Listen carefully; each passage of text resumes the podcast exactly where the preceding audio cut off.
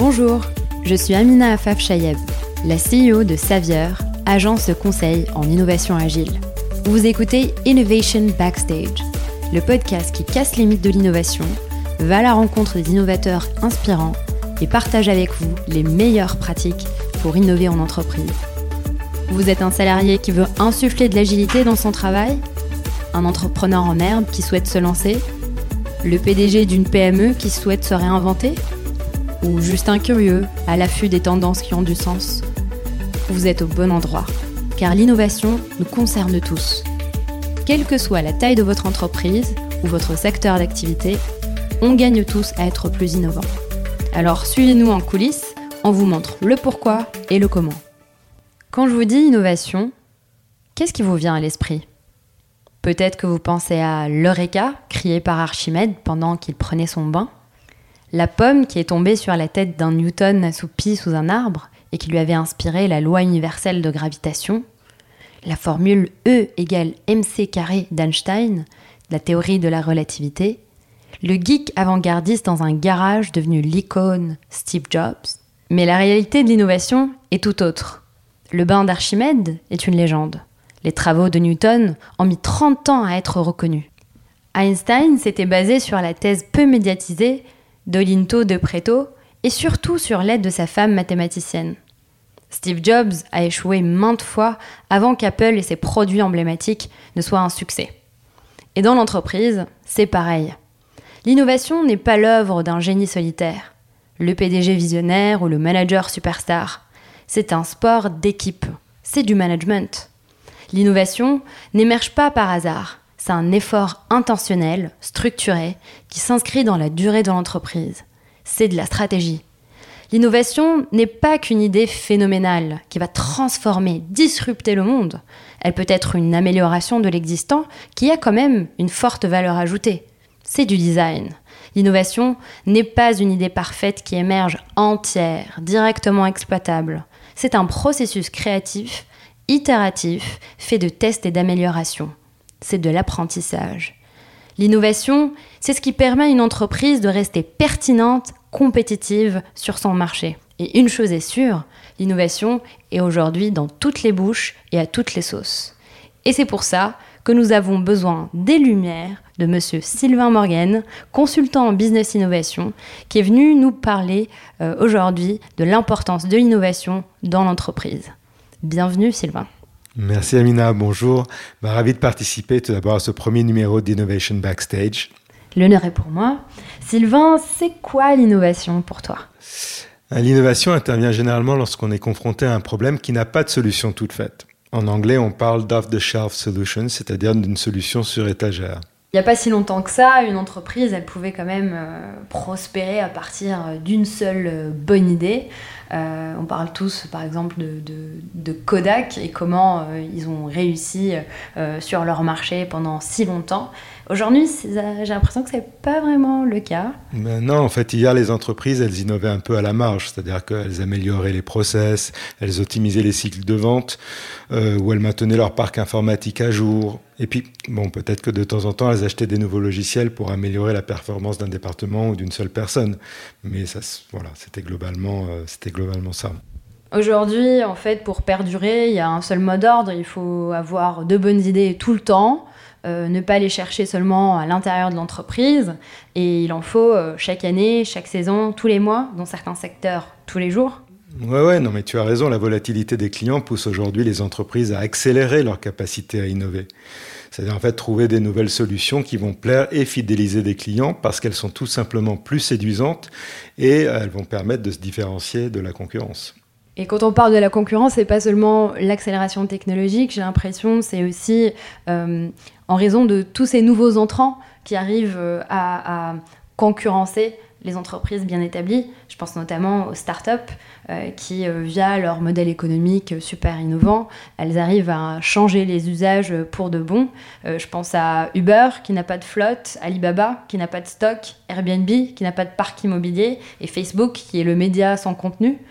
Bon, c'est bien connu, elles ont un process de fabrication de produits et de services qui est très agile, qui est à dire qui va permettre de rapidement itérer sur leurs solutions et donc de se planter vite, de trouver des moyens d'être plus innovants. Et ça, c'est quelque chose qui manque cruellement aux, grosses entreprises. D'abord parce qu'elles ne sont pas structurées pour, et en plus parce que malheureusement, elles n'ont pas forcément euh, les compétences en interne pour créer cette agilité. Aujourd'hui, est-ce qu'on peut dire qu'il faut innover ou mourir? C'est pas trop dramatique? Non, mais c'est la réalité. Hein. Pour certaines sociétés, euh, la question se pose réellement. C'est-à-dire qu'il y a des startups qui aujourd'hui euh, comprennent mieux que les grosses boîtes les consommateurs. Elles savent euh, qu'ils ont un téléphone continuellement dans leurs mains. Elles savent que leur mode de fonctionnement est très différent. Et donc, elles vont proposer des services qui sont plus en adéquation avec le mode de vie numérique. Alors que les grosses sociétés, aujourd'hui, elles regardent ça d'un œil distant, disant on a les moyens de pouvoir euh, apporter une innovation sur le marché, mais la réalité, c'est que souvent, ça ne marche pas. Pourquoi un acteur comme euh, Kodak ne voit pas arriver euh, l'appareil numérique? Pourquoi un acteur comme Nokia ne voit pas arriver le smartphone? Et pourtant, ils ont des talents, ils ont les moyens, Comment ça arrive, ça, rater un énorme virage, le virage de la disruption? En anglais, on dit too big to fail, c'est-à-dire que quand on est très gros, on pense qu'on est intouchable intouchable parce qu'on aura toujours les moyens d'accélérer quand on voit une disruption apparaître euh, à l'horizon. Et tu citais Kodak. Ben, Kodak s'est dit, euh, euh, alors c'est pas complètement vrai. Ils ont, ont essayé de, mettre en place une, de la R&D pour apporter un appareil numérique, mais ils n'ont pas du tout vu venir l'immense développement des écrans LCD, de, des technologies de photos numériques, etc. Euh, ils s'en sont cantonnés à essayer donc de produire leur, euh, leur, euh, leur film classique et leur, et leur process habituel. Quant à Nokia, alors Nokia c'est un autre un autre sujet parce que Nokia ils, ils étaient donc leaders sur la téléphonie mobile, mais ils, ils n'ont jamais pensé que euh, l'écran tactile, et pourtant ils avaient des brevets là-dessus, hein, mais ils n'ont jamais pensé que l'écran tactile pouvait potentiellement remplacer euh, le clavier. D'ailleurs, même BlackBerry, qui est une version intermédiaire de, ce qu'a fait Nokia, euh, n'y a pas cru non plus, et on a vu ce qui est arrivé aux deux sociétés. La raison de tous ces échecs que tu es en train de nous expliquer, Sylvain, j'ai l'impression que ce n'est pas seulement euh, le, manque d'investissement dans l'innovation, peut-être une chose qui ne se passe pas bien entre la RD euh, habituelle et l'exigence du marché. Donc peut-être euh, un gap entre l'effort dans la tech et le marketing.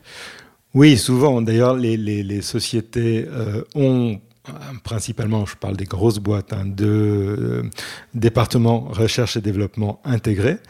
Mais euh, on dirait que c'est surtout euh, des techniciens ou des ingénieurs qui se font plaisir, qui essayent de trouver une façon d'améliorer le produit ou euh, une innovation majeure qui peut être brevetée, etc., mais sans véritablement se soucier de la prise en main, au vrai sens du terme, du client final. Et donc, beaucoup, beaucoup d'innovations ont été développées dans des centres de RD, mais derrière, il n'y a pas eu véritablement d'adoption du, public parce que euh, l'agilité n'a pas fait partie finalement du process de départ et donc les, clients n'ont jamais pénétré, ne serait-ce que derrière la porte du département de recherche et développement. Ceci explique euh, pas mal l'engouement pour le UX, euh, le design, le user-centric, le client-centric. Est-ce qu'on a complètement compris que c'est vers l'usage qu'il faut s'orienter. Euh, je mets euh, Windows versus euh, Apple. c'est pas l'excellence technologique de ma machine, de mon ordinateur, mais plus l'expérience que m'offre mon, laptop, mon mobile. Est-ce que c'est vers ça qu'on est en train de tendre aujourd'hui? Oui, enfin, de toute façon, l'interface utilisateur, comme tu dis, le UI, c'est vraiment la, pierre angulaire du service. Que ce soit euh, un service euh, dans l'assurance ou que ce soit un produit bancaire, euh, in fine, c'est la main de l'utilisateur qui est en contact avec la banque ou qui est en contact avec euh, l'assurance. Donc si ce parcours n'est pas optimal, si ce parcours est compliqué, euh, ben, les utilisateurs décrochent et derrière, euh, aujourd'hui, des assureurs, il y en a plein, des banques, il y en a plein, il y a même des banques en ligne qui sont euh, complètement décorrélées des banques plus traditionnelles. Et donc, c'est vrai que les grosses sociétés doivent faire attention parce que les utilisateurs ont aujourd'hui les moyens de chercher sur Internet euh, d'autres solutions alternatives et donc la concurrence est rude. Et euh, tu parlais d'Apple tout à l'heure. Euh, c'est vrai que là où Apple a innové sur l'iPhone, c'était pas forcément sur le fait d'avoir un bel appareil avec un écran tactile et des applications. C'est qu'il y a une innovation majeure qu'Apple a faite et c'est ça qui a déclenché la concurrence et la fin de Nokia. C'est qu'ils ont fabriqué la téléphonie en software. Avant la téléphonie, c'était du hardware, c'est-à-dire qu'il fallait euh, euh, composer un numéro de téléphone et puis ensuite euh, il y avait une puce à l'intérieur du téléphone qui lançait l'appel. Mais Apple en a fait une app. Donc la première app qui était présente, c'était l'app de téléphonie. Et donc c'est ça la véritable innovation et la rupture dans l'iPhone. Du coup, son téléphone devient son moyen de paiement, devient un moyen d'échanger avec sa famille, un moyen de commander sa pizza, un moyen de faire du shopping. C'est l'extension numérique de sa vie euh, physique. Et c'est pour ça que c'est très important euh, d'observer de très près ces, usages.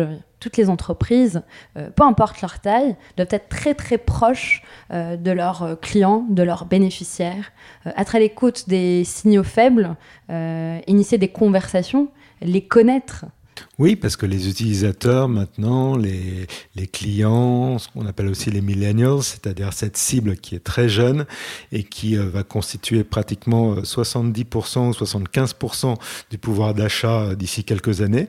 Donc c'est important aujourd'hui pour les sociétés de prendre leurs besoins de manière très sérieuse et de pouvoir leur apporter les meilleurs services et les meilleurs produits. Pour moi, c'est ça la définition d'être euh, user ou client-centric, centré sur l'utilisateur, centré sur son client.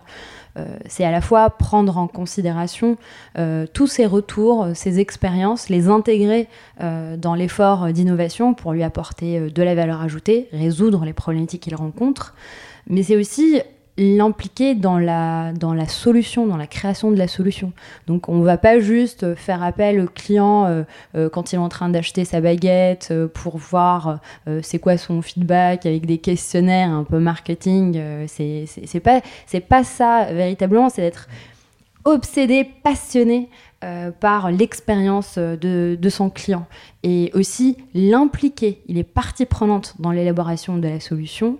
Euh, il va la tester, euh, donner des retours. On va améliorer la solution au lieu de la mettre sur le marché et prendre un énorme risque, mettre finalement beaucoup d'investissement dans une solution qui n'est pas optimale ou dont le client ne veut pas, il faut l'impliquer à tous les niveaux du processus créatif, d'une innovation. Oui, c'est exactement euh, ce qu'on fait dans le process de design thinking ou de design sprint. Euh, et je pense qu'aujourd'hui, cette méthode euh, est indispensable pour l'élaboration d'innovations un peu qui ont du sens. Tu prêches une convaincue. On a trop souvent apporté des solutions technologiques au marketing qui sont complètement déconnectées des usages. Qui a dit, si j'avais demandé à mes clients ce qu'ils voulaient, il dirait des chevaux plus rapides. C'est Ford. Je prends ça comme une métaphore de ceux qui sont critiques du design thinking et de la démarche euh, human-centric ou client-centric, qui pourrait penser que ce n'est pas propice à l'innovation disruptive ou l'innovation euh, visionnaire en quelque sorte, parce qu'on irait demander euh, à nos utilisateurs ce qu'ils veulent et que peut-être eux-mêmes n'ont pas conscience de ce qu'ils veulent. C'est vrai, dans la plupart des cas, les utilisateurs sont pas forcément les mieux placés pour savoir ce qu'ils veulent. En revanche, quand on leur montre des choses qui correspondent à leurs attentes ou qui vont régler un problème particulier qu'ils ont dans leur vie tous les jours, etc., ils sont tout à fait capables de réagir positivement et de dire oui, ça oui, et peut-être que si on ajoutait cette fonctionnalité, ça me plairait plus, ou euh, essayer d'autres choses. Euh, mais effectivement, le problème, c'est les questions ouvertes. On ne peut pas dire à quelqu'un, bon, qu'est-ce que vous pensez d'un nouveau produit, d'une application mobile, etc. C'est très difficile pour eux de réagir. En revanche, quand on leur montre un prototype, quand on leur fait essayer de manière très tangible euh, un nouveau service ou un nouveau produit, ils sont capables de réagir intelligemment, et c'est souvent la clé du succès. C'est bien ça le mot-clé, c'est le prototypage, c'est l'innovation tangible, c'est l'innovation appliquée. Et c'est pour ça qu'il faut très vite tangibiliser ces idées et les confronter au plus vite euh, à la réalité, la réalité de l'usage. Moi, c'est ce que je préconise d'habitude, c'est-à-dire faire du prototypage rapide après une session de conseil et qui permette très très rapidement de mettre les mains euh, sur la solution, de pouvoir la tester avec euh, ses clients finaux et de pouvoir derrière euh, imaginer en quoi cette solution va être innovante, impacter le marché et faire du bien à tout le monde. On a parlé de, des usages, on a parlé de initier une conversation continue et impliquer euh, ses clients, ses usagers. On a parlé de prototypage rapide. Comment mettre euh, tout ça euh, en place dans une entreprise qui peut-être n'a pas la maturité, la culture appropriée pour se jeter dans, cette, dans ces nouvelles pratiques? Oui, en fait, l'innovation en entreprise, c'est comme une recette de cuisine. Il faut un bon chef et puis des bons ingrédients, et derrière savoir à quel moment la recette va sortir et euh, quel goût elle va avoir pour euh, ceux qui vont la goûter.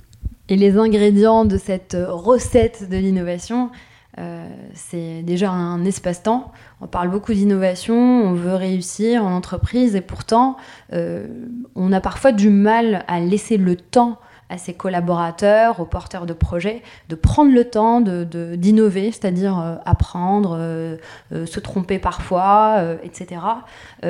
aussi l'espace qui n'est pas tout le temps, l'espace le plus propice n'est pas tout le temps l'intérieur de l'entreprise avec ses codes, avec ses lieux, ses habitudes.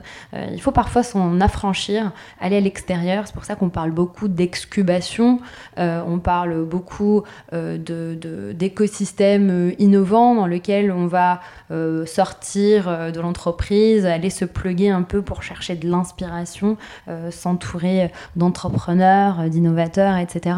Et une des raisons pour lesquelles ça réussit, c'est parce qu'on y retrouve un mindset, une mentalité, une façon de penser qu'on ne retrouve pas dans son entreprise mère, en quelque sorte.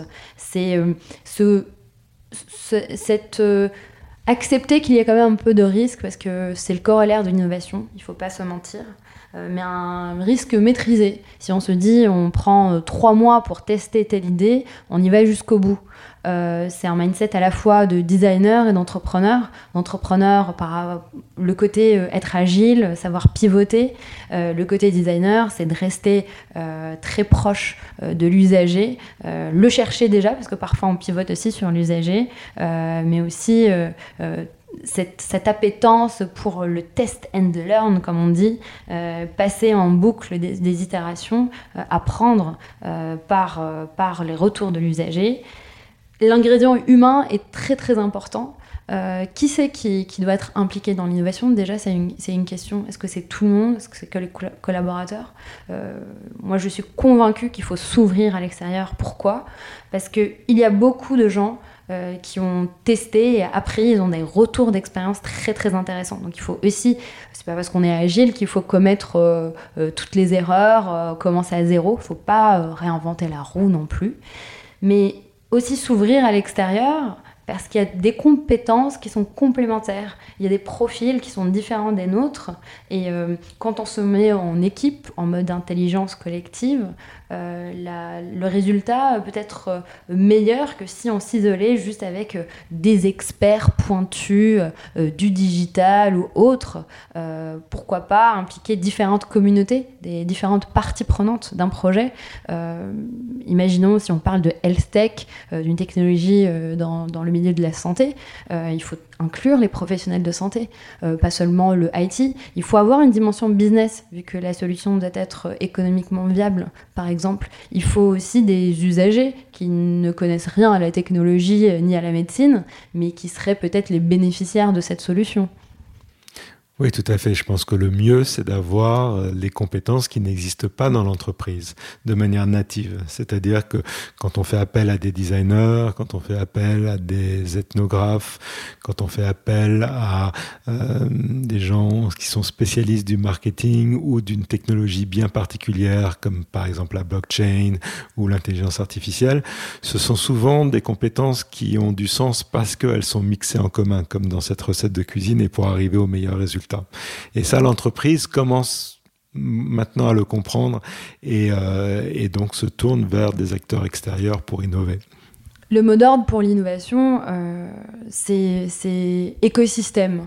Euh, pour pouvoir innover dans la durée, pour inscrire l'innovation dans son ADN, comme on l'a dit tout à l'heure, il faut innover en continu. C'est pas sur, pas quelque chose de ponctuel il faut se transformer en écosystème parce que euh, il faut fédérer des talents déjà. Euh, il faut aussi fédérer des projets. Euh, pour gagner du temps, pour réduire les coûts, il faut aussi puiser des idées à l'extérieur de l'entreprise. Il faut arrêter de croire qu'on a tous les bons ingrédients, qu'on connaît notre métier, notre marché mieux que quiconque, parce qu'on est dans un monde qui bouge très très rapidement.